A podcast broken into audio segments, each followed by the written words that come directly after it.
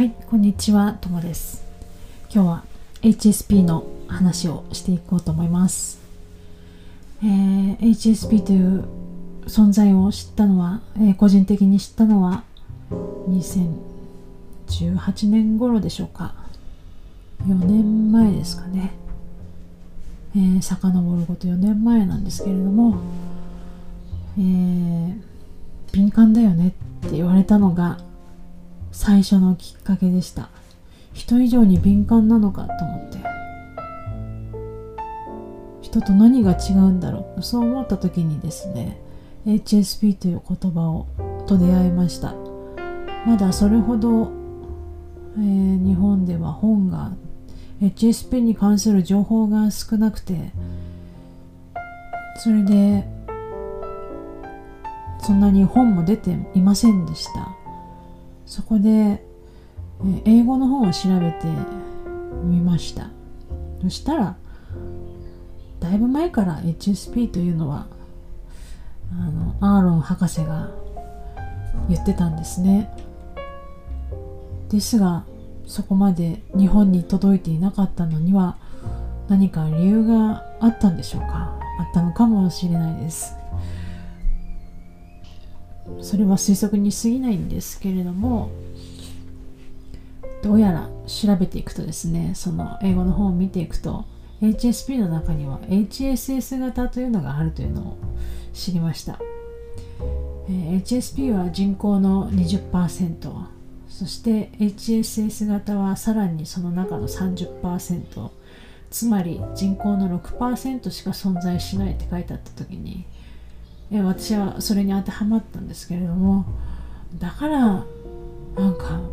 周りの人と感覚が違うのかなと思うことがありました、えーだからみんなに合わせるのが大変なのかなと思いました。そしてそんなこう型があるとですね初めて存在が認められたかのようななんか変な安心感があったんですよね。そしてしばらくですね HSS 型 HSP の本を読み漁ったんですね。あどういう風にしたらいいのかどんな特徴があってこういう困った時にはこうしたらいいそういう風に書かれていたのでああそうだったのかとびっくりすることがありました。で気が済むまでえーいろんな情報を集めてですねしばらくしてちょっと離れてみようと思ったんです。自分の中から HSP という言葉を消し去ろうと思いました。なぜかというと自分をその枠に当てはめすぎて物事を考えたり、えー感じたりすることが多くなってきたことに気づいたからなんです。えーそういうね名称をつけられなくてもですね自分は自分だと一人の人間だと思いたくなったんですね。それでいいじゃないかと思えるようになってきたわけなんです、えー病気でも何でもそうですけれども例えば病名をつけられるとですねまあ、安心する人もいればその病気の症状を調べてあこんな症状があるのかと思った時になんかその症状に近づいていくような時がないでしょうか。それは情報が先にあってそれを意識することでそういう状態になってしまう。そんな可能性があるというか人間はそういうふうに意識を持っていかれるというかそういう性質があるなと思ったんでちょっと HSP から離れようとそういう言葉から離れようと思ったわけですね。数年離れてみてですね。今はそうですね。そういった情報に引っ張られにくくなりました。ただ一人の人間として生きやすく荒れたらそれでいいじゃないか。と思うようになったわけです。そこで出会ったのが私の場合はマインドフルネスでした。マインドフルネスというのは五感を大切にするものです。そういえば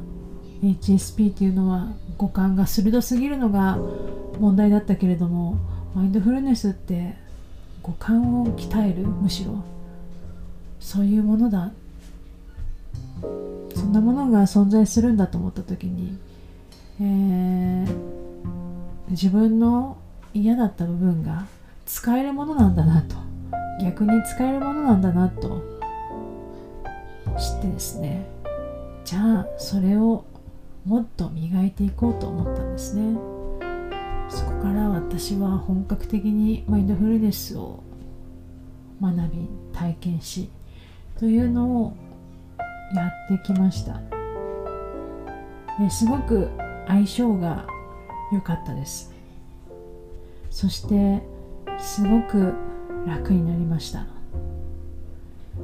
要するに自分の感覚何を信じるかっていうと結局周りの情報でなく自分の感覚が